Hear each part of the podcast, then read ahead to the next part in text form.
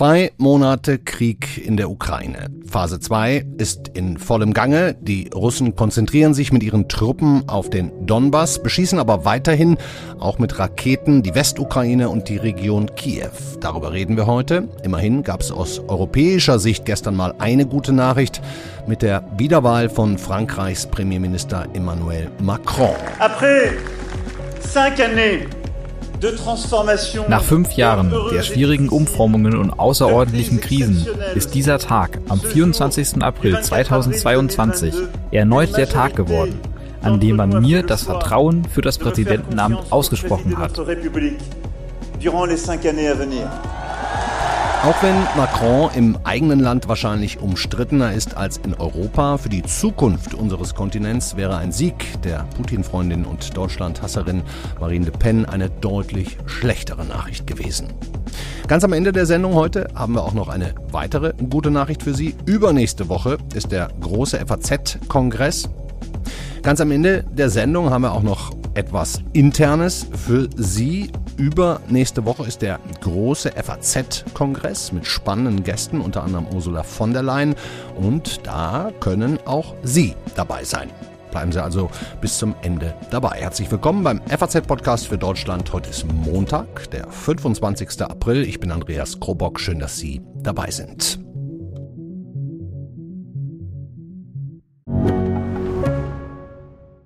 Ich bin Dr. Robin John, Allgemeinarzt in Schönebeck. Das ist 15 Kilometer von Magdeburg entfernt und trotzdem zu weit, um hier Nachwuchs zu finden. Immer mehr Praxen im Salzlandkreis bleiben unbesetzt und Patienten haben lange Wege und noch längere Wartezeiten. Das muss sich ändern.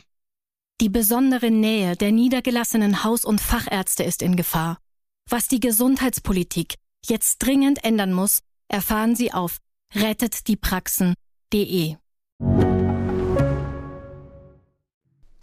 Vor ziemlich genau einer Woche hat Russland und wohl auch Wladimir Putin erkannt, dass ein militärischer Sieg in der gesamten Ukraine nahezu unmöglich geworden ist. Die neue Marschroute lautete dann alle Truppen Richtung Donbass, Richtung Ostukraine. Volle Konzentration auf die Einnahme der Gebiete um Luhansk und Donetsk. Dass auch am orthodoxen Osterfest, das Russland und die Ukraine gestern hätten feiern können, zumindest in Friedenszeiten, keine Friedenszeichen kommen, sondern weiterhin Bomben fallen, wen soll das noch überraschen?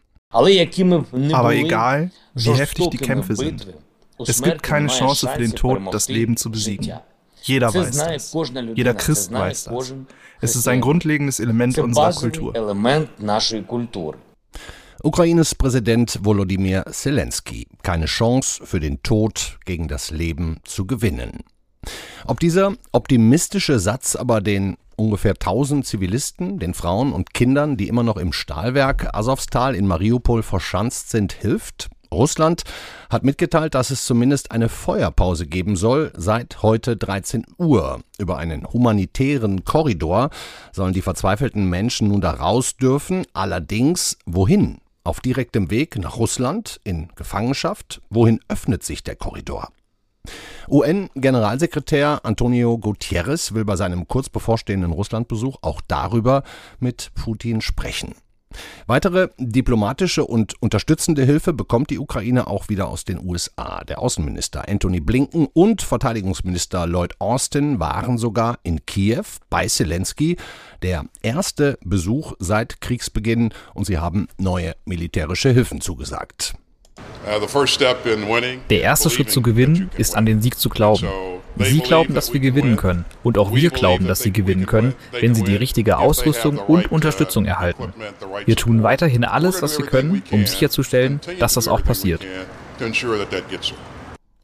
Lloyd Austin, alles dafür tun, dass die Ukraine den Krieg gewinnen kann. Die deutsche Diskussion tun auch wir genug. Die haben wir vergangene Woche auch nochmal ausführlich im Podcast für Deutschland geführt. Am Wochenende hat sich die Kritik an der Zögerlichkeit des Kanzleramtes nochmal verschärft. Die FDP-Politikerin und Vorsitzende des Verteidigungsausschusses, Marie-Agnes Strack-Zimmermann, die ließ sich im ZDF zu einem ziemlich heiklen Satz hinreißen. Wir haben zu führen, nicht nur wirtschaftlich, sondern auch militärisch. Und für die, die diese Rolle nicht annehmen wollen, sage ich, dann sitzen sie womöglicherweise im falschen Moment am falschen Platz. Im falschen Moment am falschen Platz. Strack Zimmermann hat im Anschluss zwar gesagt, dass sie damit nicht Olaf Scholz gemeint hat, aber man muss sich schon fragen, wen denn sonst? Vielleicht noch Verteidigungsministerin Christine Lamprecht. Die gesamte Ampelregierung vielleicht auch, der sie auch selbst angehört. Ihr Parteichef, Christian Lindner jedenfalls, sah sich genötigt, Scholz sein Vertrauen und das der FDP auszusprechen.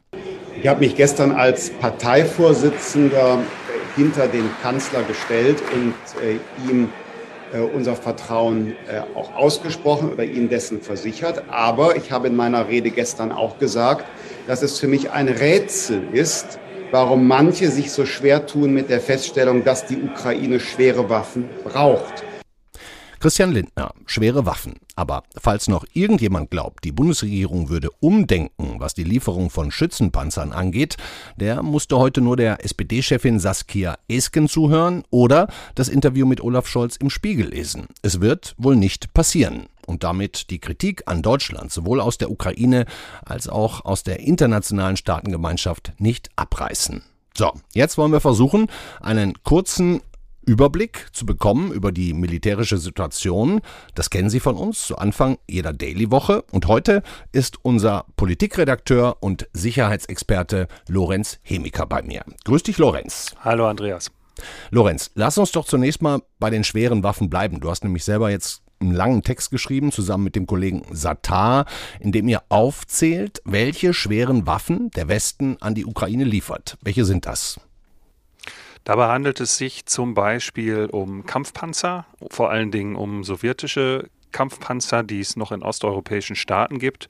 Es handelt sich um Artilleriesysteme, die die Ukraine dringend braucht, denn im Donbass wird anders gekämpft, als das in Kiew der Fall war. Mhm. Es ist ein recht ebenes Terrain, auf dem man sich nicht verstecken kann und nicht mit Panzerfäusten irgendwelche Panzer aus Russland abschießen kann. Mhm. Und es sind auch Kampfdrohnen. Kampfdrohnen haben die Amerikaner bereits geliefert, kleine, feine, die man ja quasi im Rucksack tragen kann und dann in Einsatz bringen kann. Mhm. Äh, davon gab es bereits eine Lieferung und jetzt soll es noch eine weitere geben, 300 Stück von einer Art, wie wir sie bisher noch nicht gesehen haben. Details sind noch nicht bekannt. Mhm. Und was die Panzer angeht, sind die auch schon da oder kommen die noch? Das wissen wir nicht ganz genau, wie viele es da gibt, im Gegensatz zu früher, als es noch um Panzermunition ging, Panzerabwehrmunition ging, äh, ist es ja jetzt nicht so, dass es irgendwelche Zugkonvois gibt. Die wären ein leichtes Ziel, wo 100 Panzer drauf sind. Ich gehe davon aus, dass die ersten T-72 Panzer bereits aus Osteuropa in der Ukraine angekommen und im Einsatz sind, aber genaue Zahlen kennen wir nicht. Hm. Wir haben ja gerade auch schon den US-Verteidigungsminister Lloyd Austin gehört. Der kommt im Übrigen morgen auch nach Deutschland, mhm. denn ne, in Rammstein auf genau. dem Luftwaffenstützpunkt, da findet eine ziemlich große Konferenz statt und du fährst auch hin. Ich fahre auch hin. Das ist fast eine kleine Sicherheitskonferenz. Mhm. Äh, Verteidigungsminister Austin trifft sich da mit mehreren Amtskollegen und den Militärchefs zahlreicher Länder. Es sollen insgesamt 40 sein. Das heißt also vermutlich NATO plus noch die Länder, die ohnehin auch schon außerhalb der NATO die Ukraine versorgt haben. Und da wird es dann darum geben, was man den Ukrainern noch weiter liefern kann. Hm. Meinst du, es wird auch um Deutschland gehen? Findet in Deutschland statt? 40 Länder sind da, NATO-Staaten, G7-Staaten. Die werden natürlich auch sagen, was ist mit euch los? Oder? Also alles andere würde mich, glaube ich, schwer überraschen. Ähm, es, ist, es ist bei diesen Konferenzen sicherlich so, dass Deutschland nur ein Aspekt unter vielen sein wird. Klar. Äh, Deutschland hat ja auch schon einiges geliefert, auch wenn es jetzt keine, keine Kampfpanzer waren. Aber sicher, darum wird es auch gehen. Hm. Apropos Waffen, dass das russische Militär grausam ist und auch vor Kriegsverbrechen nicht zurückschreckt, wissen wir schon länger. Ähm, das Neueste aus dieser Vernichtungswerkstatt will jetzt der britische Guardian aufgedeckt haben. Richtig, das stimmt.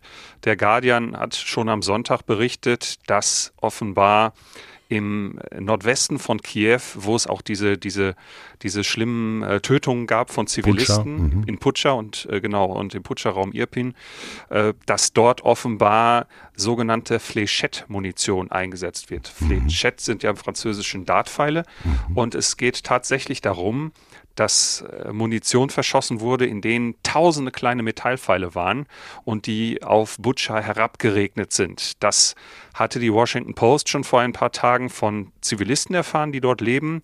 Aber der Guardian hat jetzt nochmal mit ukrainischen Gerichtsmedizinern gesprochen, die Zivilisten aus Massengräber obduzieren und dort hat man diese Pfeile gefunden. Also äh, erklär es nochmal ganz kurz. Munition, also jetzt nicht Munition von äh, äh, Maschinengewehren, sondern von Raketen, die explodieren irgendwo und dann rasen tausende Pfeile. Genau, normalerweise, genau, normalerweise verschießt man ja ein Geschoss mit dem Ziel, dass es explodiert und das ist dann geladen mit Schrapnellkugeln zum Beispiel. Man kann aber auch da rein diese kleinen Metallpfeile stecken, die dann wie so ein tödlicher Hagelschauer auf die Umgebung herabregnen und die dann sich quasi in den Körper reinbohren. Und das Schlimme bei dieser Flechette-Munition ist äh, zudem noch, nicht nur, dass sie sich in den Körper reinbohren, sondern dass diese Pfeile dann auch noch brechen, sich verbiegen und im Körper ein Stück weit weiter bewegen, so dass man ganz große Probleme hat, die rauszuoperieren und die äh, nicht schöne Verletzungen nach sich ziehen. Meine Güte.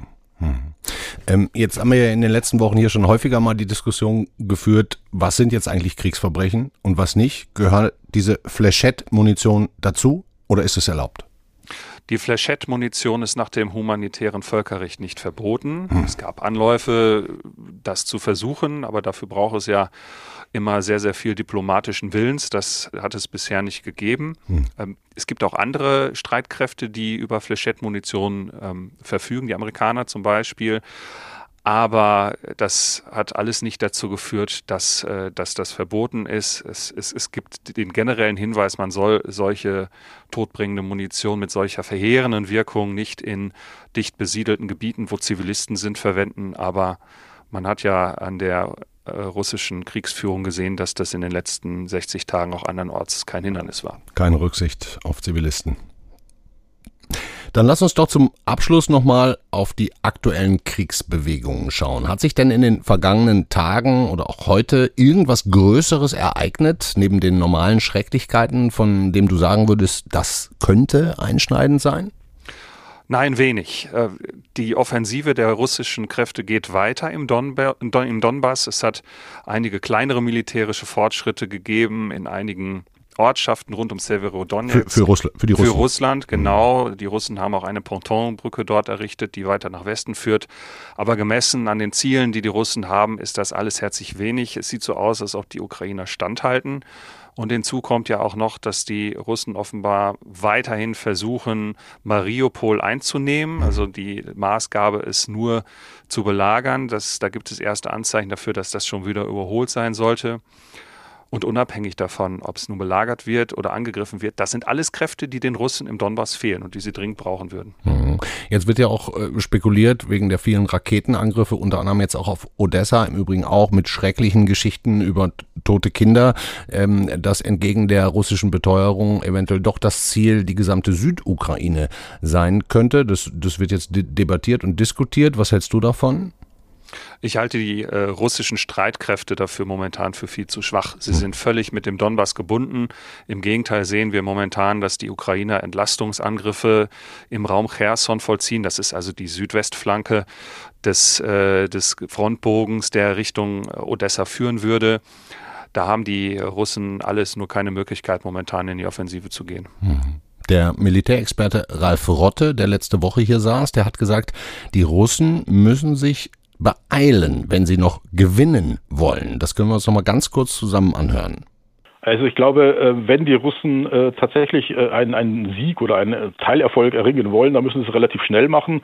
Wenn das, sobald das wieder in Abnutzung geht, dann haben, glaube ich, längerfristig die Ukrainer durchaus einen Vorteil, sei es auch nur wegen des moralischen Boosts und dann auch wegen der Wahrscheinlichkeit, dass der Westen auch noch schwere Waffen liefert. Jetzt gibt es sozusagen für die Russen noch ein gewisses Zeitfenster, aber ich kann mir nicht vorstellen, dass das länger als 14 Tage dauern kann. Nicht, dass sozusagen der Krieg dann beendet ist, aber dass es dann sozusagen in, ein, in eine Art Stellungskampf äh, degeneriert, das Ganze.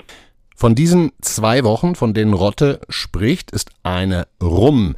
Lorenz, gehst du da prinzipiell mit und würdest du auch sagen, die Zeit läuft dem russischen Militär mit jedem Tag mehr davon?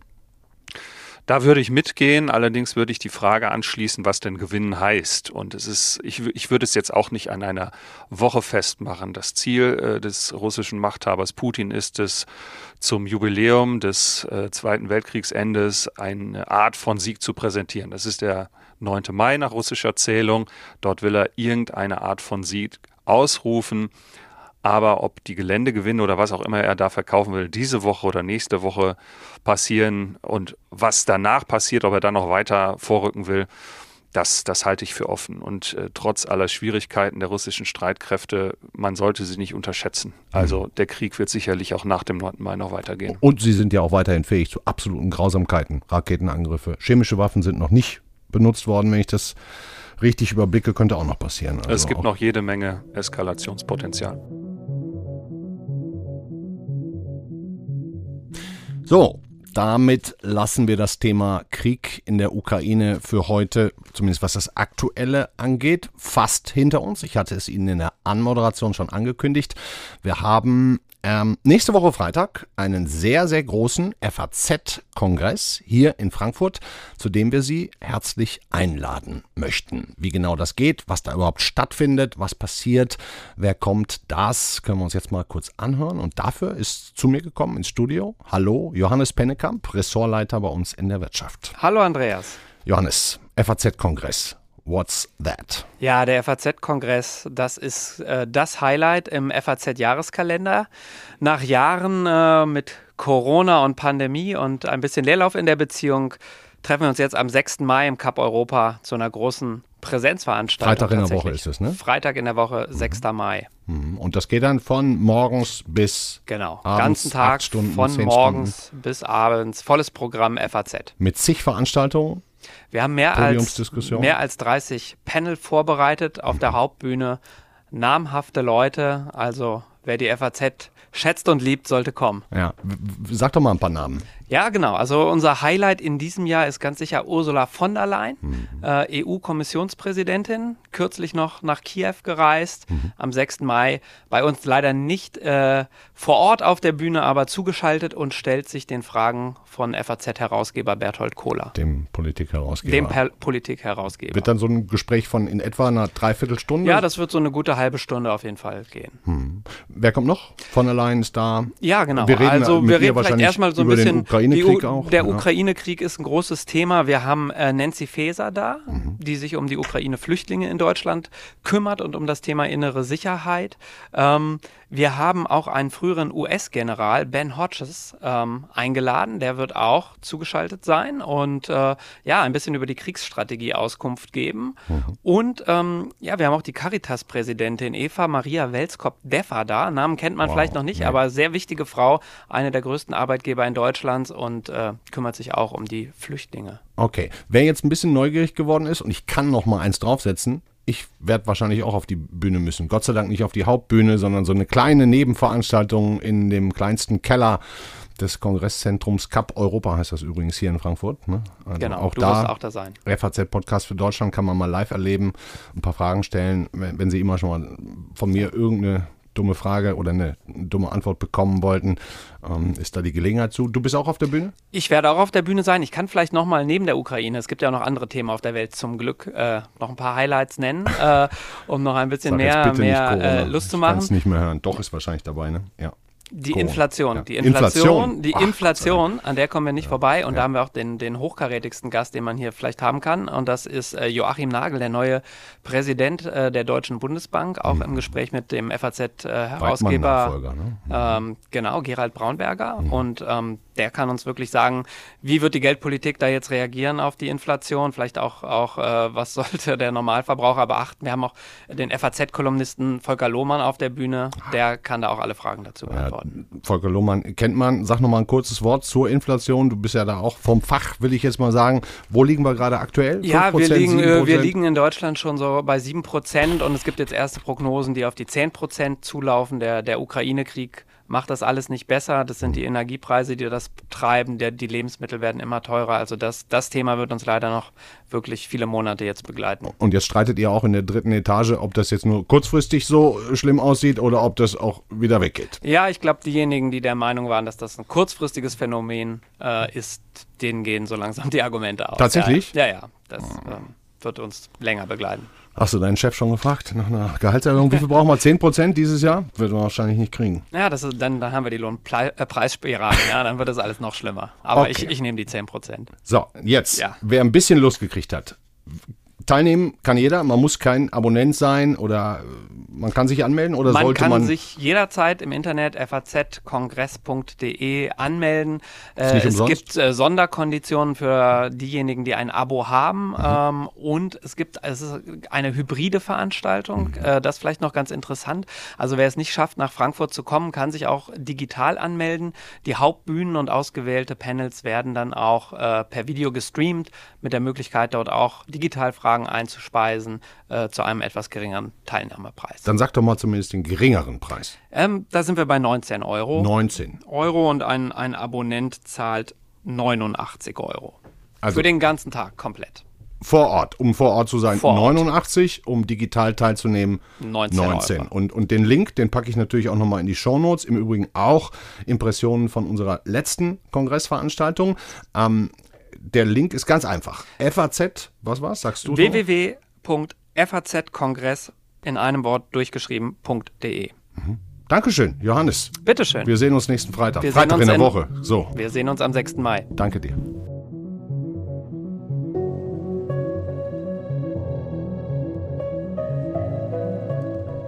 Das war der FAZ-Podcast für Deutschland an diesem Montag, den 25. April. Morgen ist die Kollegin Corinna Budras für Sie da. Da geht es dann, wie bei Corinna Budras so oft, um ein Wirtschaftsthema. Und zwar die geplante Übernahme von Twitter durch Elon Musk. Wird auch hochinteressant. Bis dahin, machen Sie es gut. Schönen Abend. Ciao.